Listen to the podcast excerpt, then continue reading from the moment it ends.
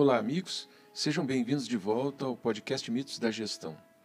Nós temos conversado aqui sobre diversas pessoas que, de uma maneira ou de outra, tiveram influência sobre a nossa cultura, sobre a nossa história e, em muitos casos, sobre a nossa forma de nos relacionarmos com o trabalho. Acontece que, ao longo do caminho, muitos desses personagens da história acabaram sendo esquecidos, apesar do seu pioneirismo e da sua relevância para o lugar onde nos encontramos hoje. Por isso, eu vou apresentar aqui um texto escrito pelo editor da Harvard Business Review, Joshua Markt, que leva o título Pensadores da Administração que nunca deveríamos ter esquecido. Vamos ao texto.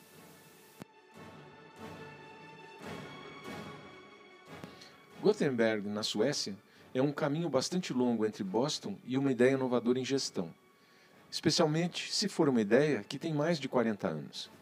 Fiz a viagem para participar de uma conferência sobre assistência médica em que Don Berwick, ex-chefe do Instituto para a Melhoria da Saúde, que tem sede em Cambridge, Massachusetts, estava proferindo a palestra de abertura. A palestra de Berwick começou comparando habilmente Frederick Winslow Taylor e W. Edwards Deming. O primeiro, um industrial que equiparou máquinas a seres humanos, ambos a serem gerenciados para obter o máximo rendimento.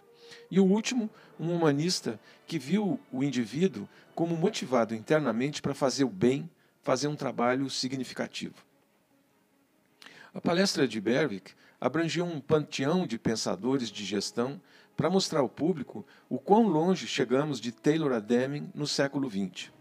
O contraste foi levado a cabo por meio de uma reencenação completa do famoso experimento de contas vermelhas de Deming, Nesse teste, os participantes desempenharam o papel de operários de fábrica que tentam encaixar contas vermelhas em 50 entalhes de um remo. O problema é que eles estão mergulhando seus remos em uma caixa cheia de contas vermelhas e azuis. Os operários da fábrica logo percebem que seu desempenho depende inteiramente de fatores aleatórios, bem fora do seu controle. A reconstituição me fez perguntar a mim mesmo por que, que nós perdemos contato com Deming. O objetivo desse seu experimento com contas vermelhas é que muitas vezes obtemos uma leitura falsa sobre os trabalhadores porque os julgamos de maneira muito estreita. Deming acreditava que só podemos melhorar o desempenho do trabalhador quando melhoramos todo o sistema em que ele trabalha. E ele acreditava que os gerentes aplicavam planos de pagamento de incentivo de forma equivocada, errada mesmo, fazendo classificações forçadas e todo tipo de incentivos e punições para criar uma ilusão de controle sem resolver os problemas básicos de desempenho. Deming ofereceu 14 princípios que contrastavam fortemente com os tipos de práticas que ele pensava estarem corroendo o desempenho das principais corporações nos Estados Unidos entre as décadas de 1970 e 1980. A lista pode parecer quase anacrônica hoje, mas vale a pena eh, recontá-la. Primeiro princípio: criar e comunicar a todos os funcionários uma declaração dos objetivos e propósitos da empresa. Segundo, adaptar-se à nova filosofia do dia. Indústrias e economia estão sempre mudando. Terceiro, construir a qualidade de um produto durante todo o processo de produção. Quarto, acabar com a prática de conceber negócios com base apenas no preço. Em vez disso, tente um relacionamento de longo prazo baseado em lealdade e confiança. Trabalhar para melhorar constantemente a qualidade e a produtividade. Instituir o treinamento no trabalho. Ensinar e instituir liderança para melhorar todas as funções de trabalho. Expulsar o medo, criar confiança. Esforçar-se para reduzir os conflitos intradepartamentais. Eliminar exortações para a força de trabalho em vez disso, concentrar-se no sistema e na moral. Eliminar cotas padrão de trabalho para a produção. Utilizar métodos de liderança para a melhoria. Eliminar a administração por objetivos. Evitar metas numéricas. Como alternativa, aprenda os recursos dos processos e como melhorá-los. Remover as barreiras que roubam das pessoas o orgulho do trabalho. Educar com programas de autoaperfeiçoamento e incluir todos na empresa para realizar a transformação. Olha, muitos pensadores da administração se basearam na filosofia de Deming, mas sua mensagem central parece que ficou perdida no tempo. Ele argumenta de maneira convincente que as empresas destroem mais valor do que criam quando se concentram em resultados de curto prazo, em incentivos tradicionais e classificações de desempenho. Seu ponto principal é que os líderes devem construir uma confiança profunda entre trabalhadores e gerentes que emana de um propósito forte e valores compartilhados.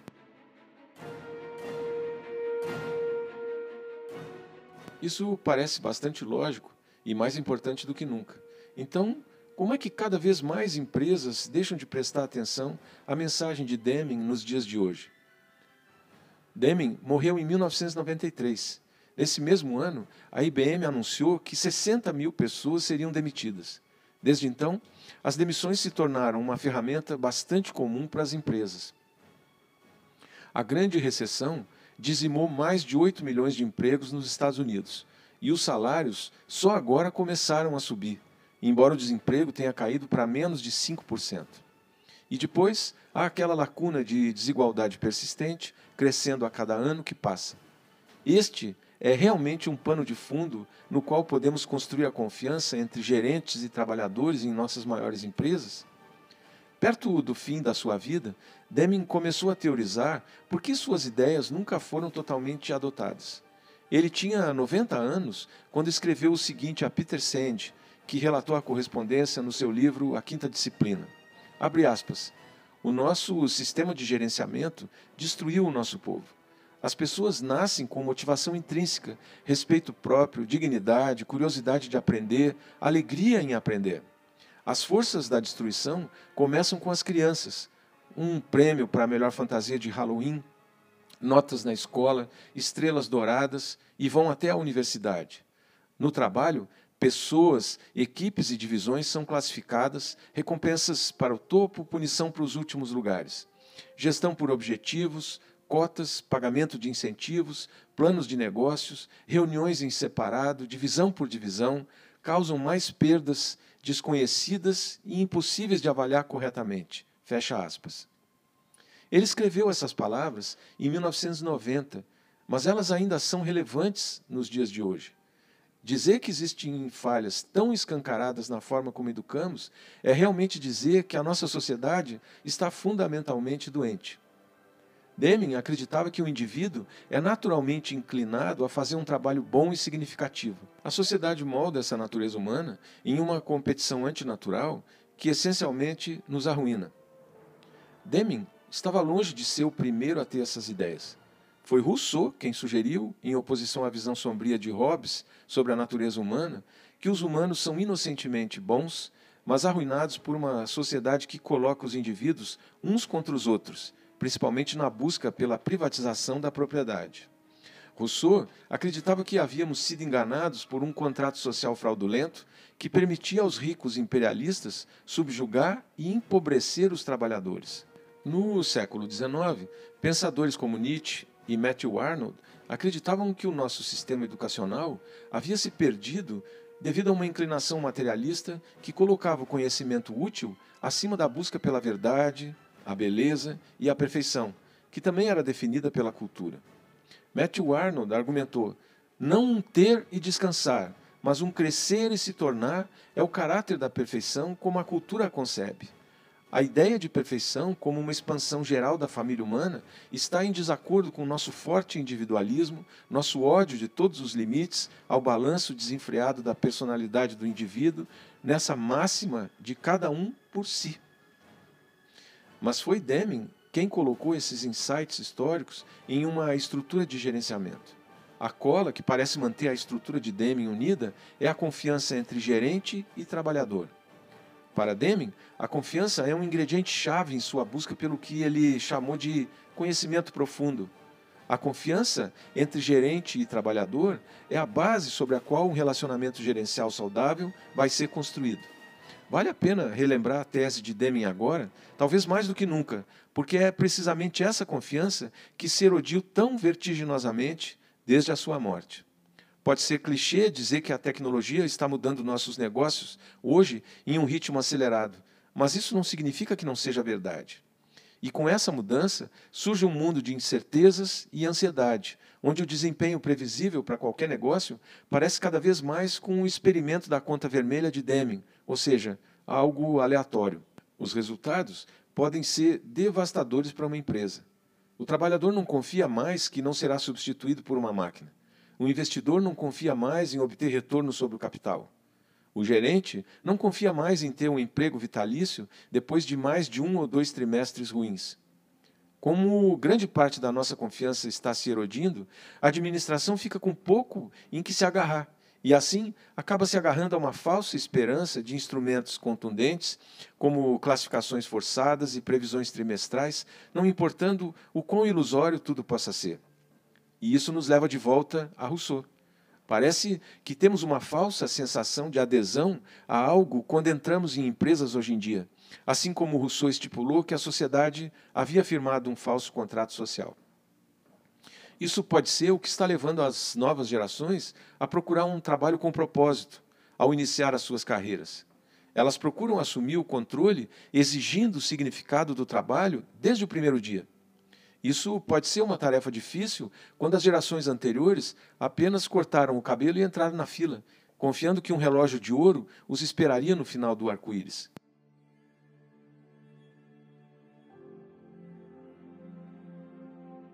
Mas Rousseau também tinha a ideia de que os humanos podem se refazer por meio de suas instituições, e o Deming parece compartilhar dessa crença.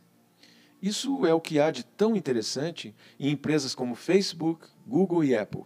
Essas aves raras tendem a operar fora de nossas normas e nossos costumes. Eles educam seus funcionários de maneira diferente. Eles colaboram de maneira diferente entre silos e divisões. Eles incentivam as pessoas de maneiras diferentes. Por causa de sua capacidade impressionante de ganhar dinheiro, inicialmente por meio de investidores corajosos e eventualmente por meio de clientes, essas empresas parecem começar mais como comunas. Elas são os jardins do Éden, onde há pouca luta por recursos e muitas vezes até mesmo os principais clientes participam livremente. Além disso, essas empresas quase parecem ser para o bem comum e a administração parece seguir instintivamente a filosofia de Deming.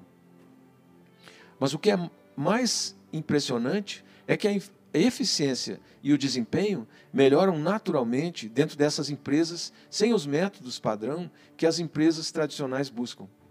Infelizmente, muitas vezes também há uma queda em desgraça que normalmente acontece quando essas corporações se normalizam e uma batalha mais tradicional por recursos se inicia. O Peter Sand também se perguntou por que esses raros exemplos de Deming em ação não estão proliferando. Ele lamentou o fato de que pode levar gerações para que a maneira de pensar de Deming se consolide. Mas ele argumentou que estamos no caminho do que ele chama de práticas de gestão mais esclarecidas. A perspectiva contrária diz que nossa ganância e medo robesianos sempre superarão a filosofia da bondade intrínseca e talvez seja mais confuso do que essas abordagens polarizadas possam sugerir. Talvez a resposta esteja em um lugar mais profundo, quando Deming falava sobre conhecimento profundo. Como ele sugeriu, trabalhamos em sistemas complexos com as forças do bem e do mal sempre em jogo, e pode ser que a responsabilidade mais importante de nossos principais líderes seja moldar e modelar habilmente essa dinâmica da maneira que melhor se adapte às suas organizações. E isso acaba produzindo um ecossistema de autoseleção de trabalhadores, parceiros, clientes e acionistas que se alinham naturalmente. Tudo isso implica em uma abordagem mais progressista da liderança. E, no entanto, todos nós facilmente sucumbimos aos nossos impulsos tayloristas, que assumem o pior sobre os trabalhadores, usando a automação para rastrear a produtividade até o nanosegundo, se possível. Infelizmente, isso tende a aumentar esse vácuo de confiança entre os trabalhadores, que acaba apodrecendo entre os silos corporativos e bloqueia a própria produtividade que buscamos sempre aumentar. Nada disso é fácil. E muitos de nós certamente lutaremos com essas questões ao longo de nossas vidas. Mas em um mundo onde as apostas parecem aumentar a cada minuto, construir confiança e cooperação duradouras entre empresas e comunidades unindo pessoas e silos calcificados há muito tempo, pode ser a única maneira de uma corporação sobreviver. Pense nisso.